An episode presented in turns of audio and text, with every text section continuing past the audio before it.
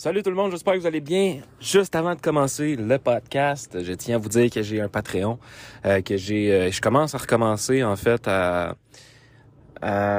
poster des nouveaux euh, épisodes sur Patreon. Donc, si vous voulez tous les épisodes qu'il y a depuis depuis vraiment longtemps, en fait, depuis un an, et je pense même plus qu'un an.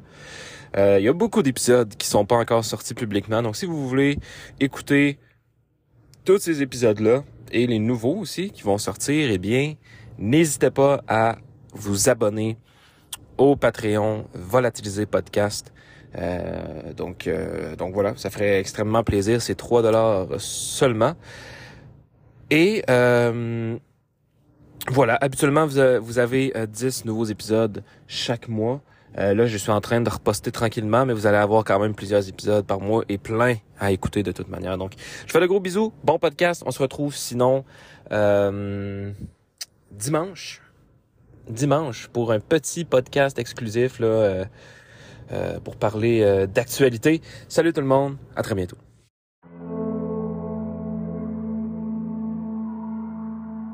Salut à tous et à toutes, j'espère que vous allez bien. Euh, moi, ça va très bien, comme d'habitude.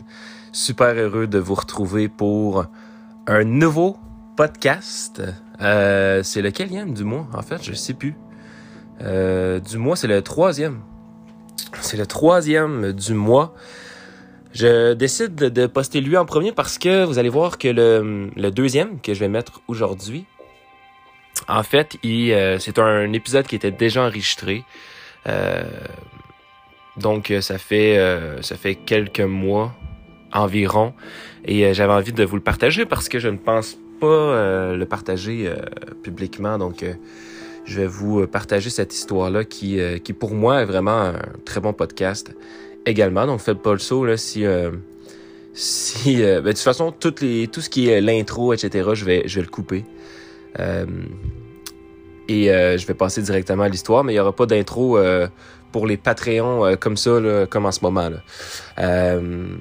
Et donc voilà, il y a une bonne nouvelle, je vais accueillir les nouveaux, les nouveaux patrons, les nouveaux membres de la famille des volatiles. Écoutez, c'est vraiment, je suis vraiment très heureux. on est rendu 6, contrairement à, à 4. Donc, comme à l'habitude, Merci à Sandra, Fanny, Chef Grollo, Chloé Tanguay euh, et les nouveaux, Diana Demers et Isabelle Poulain. Merci à vous de supporter le podcast. Ça fait vraiment plaisir.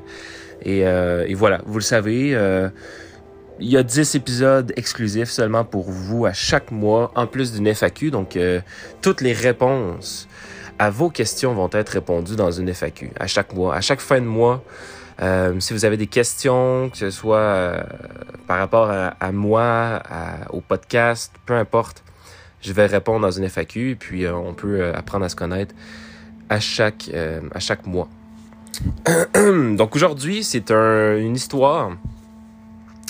C'est une histoire qui, qui est touchant, une histoire assez triste qui s'est passée au Tennessee, dans le fond à Nashville plus précisément, dans les années 70. Vous savez, de façon, c'est des... Ben là, on avait fait des morts mystérieuses jusqu'à maintenant. Et j'avais envie d'aller euh, à quelque part d'autre. Vous allez voir, c'est voilà, une histoire triste on va parler de Marcia Virginia Trimble. Euh, pour vous donner euh, un petit aperçu de qui était Marcia, en fait, c'était une, une, jeune fille de 9 ans au moment des, des faits. Elle est née le 28 mars 1965 à Nashville, aux États-Unis. Euh, donc évidemment, c'était une étudiante. Hein, elle avait 9 ans, elle allait à l'école donc primaire. Et elle livrait euh, des biscuits là, pour, euh, pour les scouts de Green Hills. Qui est un. Ben, pas.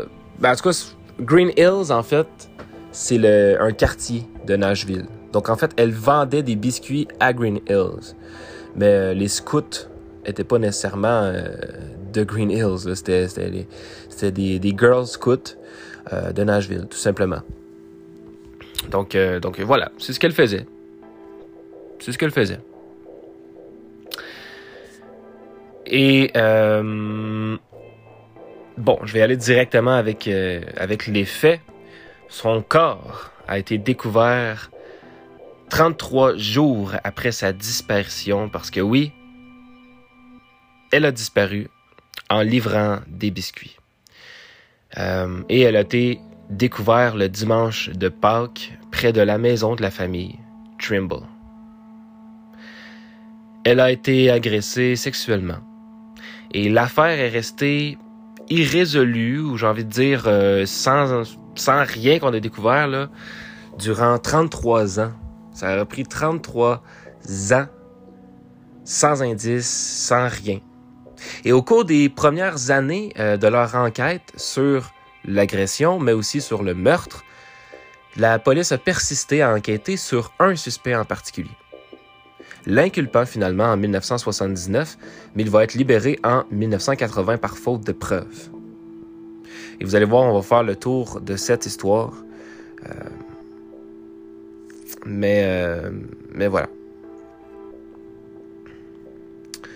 Donc, si on revient un peu sur l'histoire, Marcia a disparu alors qu'elle livrait des biscuits pour les Girl Scouts dans son quartier. L'affaire a fait l'objet d'une enquête par la police locale, mais aussi nationale. Le FBI s'est joint à l'affaire en raison de la possibilité d'un enlèvement, parce que je vous rappelle qu'elle était disparue. Finalement, son corps a été découvert plus d'un mois plus tard il a été découvert euh, qu'elle avait été agressée sexuellement avant d'être tuée. Les enquêteurs vont fouiller le quartier, estimant que c'était probable que le meurtrier était un résident local.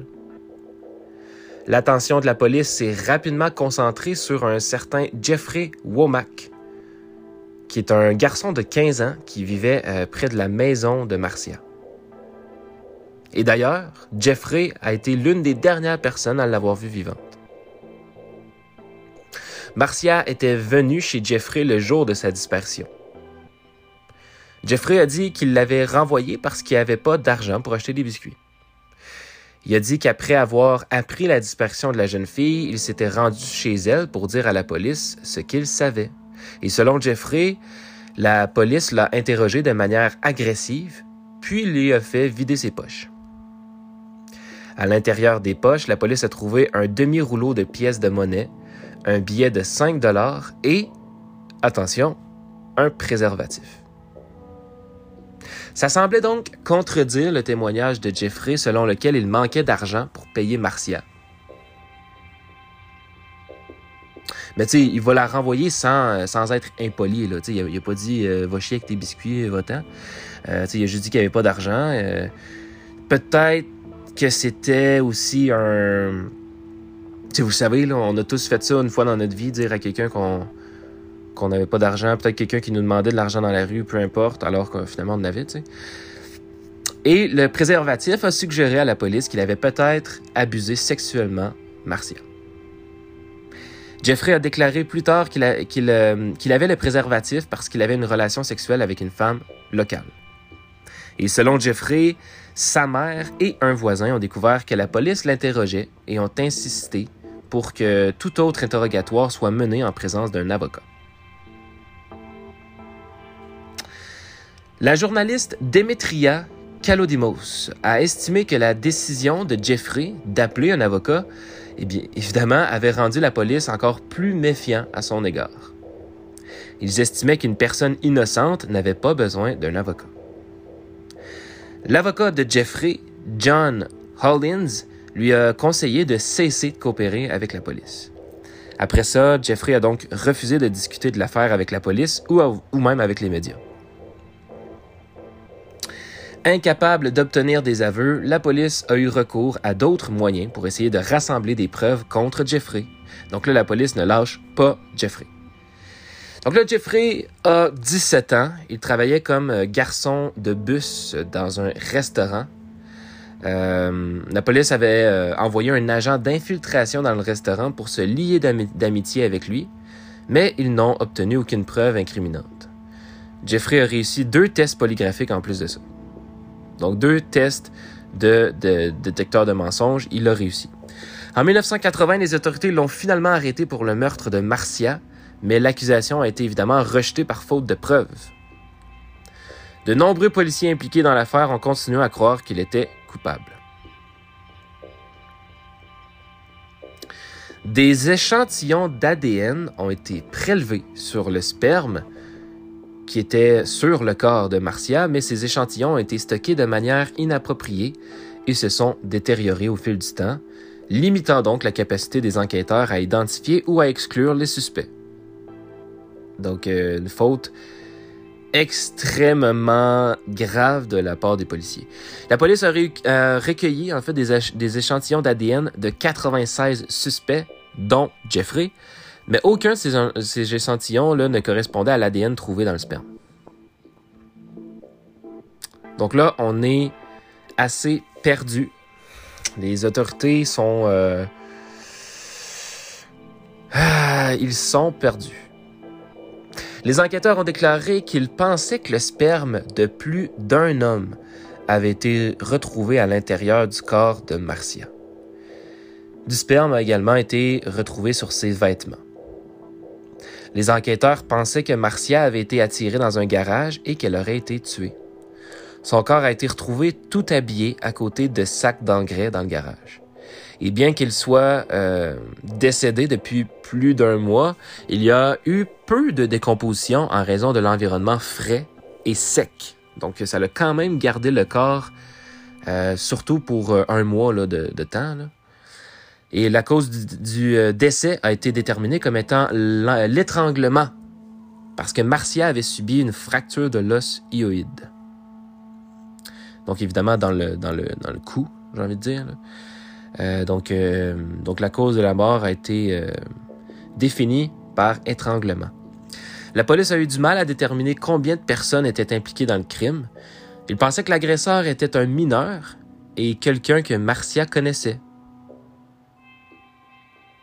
La saleté retrouvée sur la chaussure de Marcia était principalement sur la semelle, indiquant qu'elle était entrée dans le garage et qu'il n'y avait pas été traînée. Donc, euh, si elle, la saleté avait été retrouvée, par exemple, sur le côté de ses chaussures, etc., c'est parce qu'elle aurait été emmenée, mais évidemment, c'était juste sur ses semelles. Donc, euh, elle a, elle, de elle-même, en fait, de son plein gré, elle a entré dans le garage. Du sperme a été retrouvé aussi sur le chemisier et le pantalon de la jeune fille, mais pas sur ses sous-vêtements. Du sperme a également été retrouvé dans son vagin, mais euh, il n'y avait aucun autre signe de viol ou de pénétration.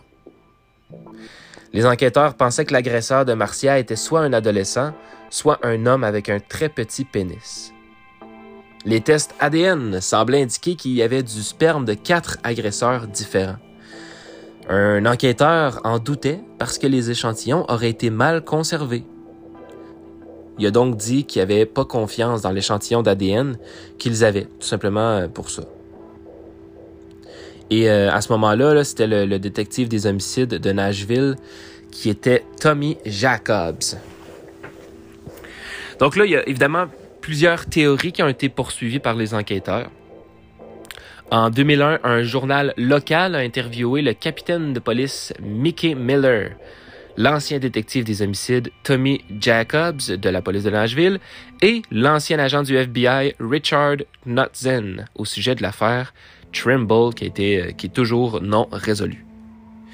Chacun d'eux avait une théorie différente sur ce qui s'était passé le soir où Marcia avait disparu.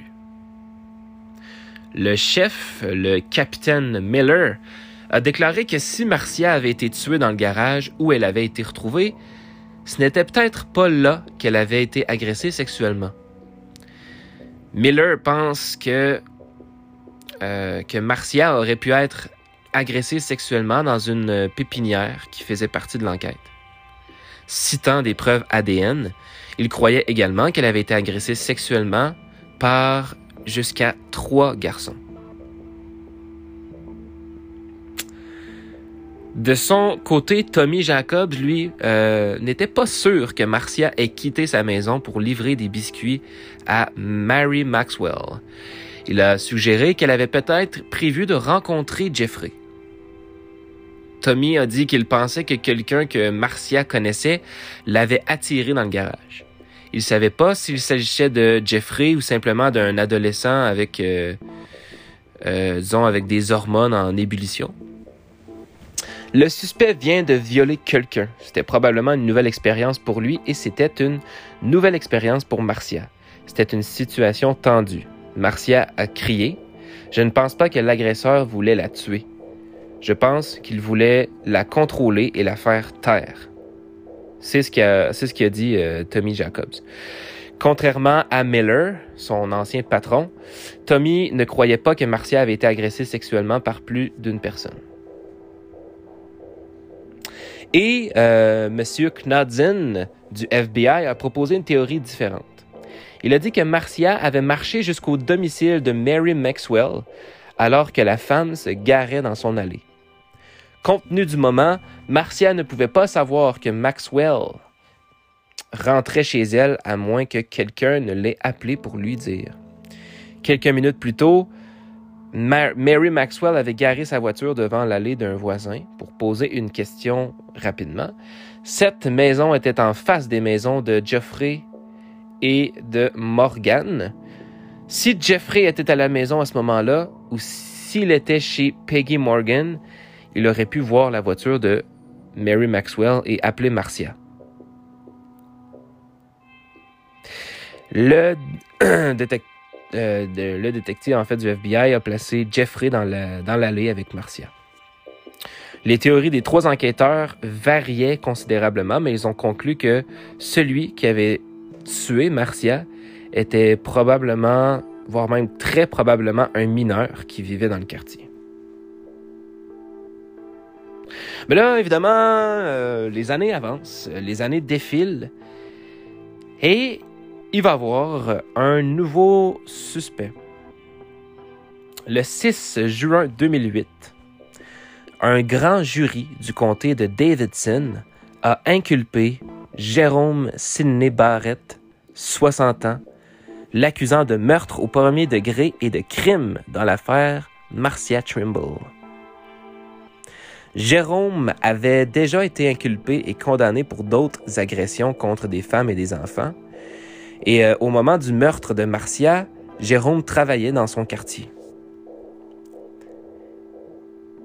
Il a d'abord pris la responsabilité du meurtre de 1975 lors d'une conversation privée sur le toit du centre de justice pénale du comté de Davidson. Et lors de son interrogatoire, il a dit qu'il ne l'avait pas violée, mais qu'il l'avait tuée. Il a dit que son ADN était sur elle, mais pas en elle. Jérôme a de nouveau affirmé avoir tué Marcia immédiatement après avoir eu une altercation avec un autre détenu. Et c'est au cours de cette altercation que Jérôme a affirmé avoir tué quatre chiennes aux yeux bleus. C'est ce qu'il a dit. Les journalistes ont révélé que pendant plus d'une décennie, les enquêteurs avaient dissimulé le fait que les preuves ADN excluaient de nombreux voisins comme suspects potentiels. Un détective de la police à la retraite a admis que les hommes étaient exclus et qu'ils n'en avaient pas été informés. Dans les premières années de l'enquête, l'utilisation de preuves ADN était nouvelle et les enquêteurs n'en comprenaient pas parfaitement les implications. Il faut savoir que c'était comme une nouvelle euh, génération, euh, les preuves ADN. Les enquêteurs n'étaient pas sûrs que les preuves ADN étaient concluantes pour exclure les suspects. Et en plus de ça, les détectives ont admis avoir manipulé le corps de Marcia avec négligence, déclarant qu'ils avaient simplement coupé son chemisier et son pantalon dans le hangar sans porter de gants de protection. Donc finalement, les, ADN ne veulent plus vraiment dire grand-chose. Et là, euh, je vais vous nommer ce que euh, ce que Jérôme Jérôme Barrett, lui qui avait comme été euh, accusé en 2008 du meurtre de Marcia, eh bien, dans, ses, dans son registre de crimes, il y avait Sarah Despres, une étudiante de Vanderbilt qui a été assassinée environ trois semaines avant Marcia. L'unité du Cold Case a pu appliquer une nouvelle analyse ADN aux preuves du meurtre de Sarah euh, pour porter des accusations contre Jérôme Barrett. À l'annonce de l'arrestation de Jérôme, la police a suggéré qu'il pourrait avoir également assassiné Marcia. La police a déclaré que les allées et venues de Jérôme et les crimes pendant la période du meurtre de Marcia l'avaient placé sous une surveillance accrue. Le 17 février 1975, une étudiante de l'Université de Belmont a été violée à Nashville. Jérôme Barrett a été arrêté en mars 1975 en relation avec ce crime. Il en fut condamné un an plus tard. Jérôme a été en prison du 12 mars 1975, 15 jours après la disparition de Marcia, jusqu'à la découverte du corps de Marcia, 33 jours plus tard. Le 3 décembre 2007, les chaînes de télévision de Nashville ont rapporté que l'ADN récupéré sur la scène du crime de Marcia correspondait aux ADN de Jérôme Barrett. Les progrès de tests ADN ont permis une correspondance entre les preuves sur les lieux du crime et Jérôme Barrett, un homme de 60 ans de Memphis avec un casier judiciaire d'agression sexuelle sur des femmes adultes et des enfants. Voilà. Donc, c'est le 3 décembre 2007 qu'on a relié euh, Jérôme avec, avec ça, mais c'est en 2008 qu'il aurait eu une accusation pour. Et là, je vais vous dire un peu euh, l'impact hein, que ça a eu sur la ville de Nashville. Euh, les résidents ont été évidemment bouleversés par le fait que la victime était un enfant et que le crime a eu lieu dans un quartier qui était super calme et que tout le monde s'appréciait. C'était à une époque où les gens sentaient que leurs enfants étaient en sécurité à cet endroit-là. Ça a fait évidemment un gros choc. Le retard dans la recherche et la récupération du corps de la jeune fille a également perturbé les gens du quartier. Des agents du FBI ont été appelés pour aider à l'enquête. Après la libération de Jeffrey en 1980, les habitants ont continué à être hantés par ce meurtre non résolu. Chaque année, les médias de Nashville ont mis en lumière l'histoire de l'anniversaire de la disparition de Marcia ou de la découverte de son corps. L'affaire a marqué une période de grands changements dans la façon dont les nouvelles étaient couvertes par les médias locaux et dans l'importance émergente des preuves ADN, qui étaient vraiment mal comprises les années précédentes. Parce qu'évidemment, les gens ne comprenaient pas c'était quoi, comment que ça marchait et à quel point c'était important. Le capitaine de la police de Nashville, Mickey Miller, a déclaré à propos de l'affaire À ce moment-là, Nashville a perdu son innocence. Notre ville n'a jamais été et ne sera plus jamais la même. Chaque homme, femme et enfant savait que si quelque chose d'aussi horrible pouvait arriver à cette petite fille, eh bien, ça pouvait arriver à n'importe qui. Et c'est ce qui conclut l'histoire. Parce que oui, euh, Jérôme Barrett semble avoir été euh, le véritable euh, meurtre dans l'affaire. si je lis ça ici, ça dit que a été accusé de l'agression et du meurtre de Marcia et que des preuves ADN récupérées sur sa dépouille les lient au crime. Il a été arrêté quelques jours seulement après la disparition de Marcia, soupçonné d'avoir agressé sexuellement un... Bon, ça on l'avait vu. Malgré ça et ses condamnations pour attaque contre femmes et enfants, la police n'avait pas enquêté sur lui en relation avec le, meurtre de Marcia. Le 18 juillet 2009, un jury l'a reconnu coupable de l'agression sexuelle et du meurtre de Marcia et il l'a condamné à 44 ans de prison. Donc finalement, voilà, c'est en, juillet 2009 qu'il a officiellement euh, été condamné à 44 ans de prison, donc pour le restant de sa vie, parce qu'il avait quand même une soixantaine d'années. Donc euh, voilà. Voilà, voilà. Voili voilou. C'est ce qui conclut euh, la terrible histoire de Marcia Trimble. Une fin qui est. une triste fin pour cette jeune, jeune fille de 9 ans. Voilà, c'est vraiment horrible. C'est vraiment horrible. Mais heureusement qu'on a réussi au moins à euh, condamner une personne. Euh, je suis en train de faire des recherches sur ce fameux Jérôme. Euh, ça semble être un homme, un homme noir. Ouais, c'est un homme noir. un homme de couleur qui avait quel âge à l'époque? Euh, Je suis pas capable de le voir.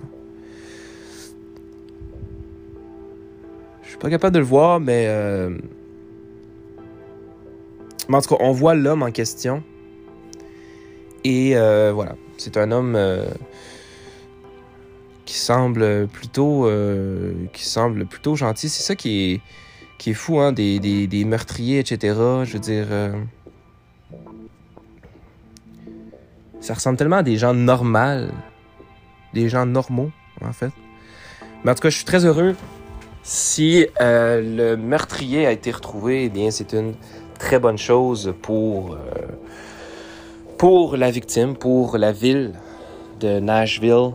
C'est une, c'est une bonne chose, malgré évidemment que ça aurait été trop, ça a été trop long Hein, parce que il a quand même passé sa vie en liberté euh, malgré euh, les choses horribles qu'il a fait.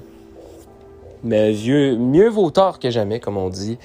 Il euh, passera le restant de sa vie en prison. Il, est aujourd'hui âgé de comme 70 ans. Euh, peut-être un petit peu plus. Donc, évidemment, euh, il est très vieux, là. il est très vieux comparé à l'âge qu'il avait en 70.